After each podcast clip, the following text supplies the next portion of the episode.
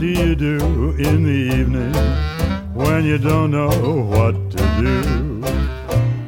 Read a book, play a game. Every night is just the same. What do you say if I tell you how to keep from feeling blue?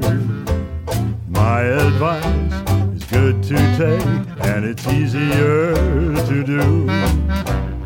When you're all alone any old night and you're feeling out of tune, pick up your hat, get out of your flat, get out and get under the moon. Underneath the bright, silvery light, you'll be feeling better soon. Pick up your hat, close up your flat, get out and get under the moon.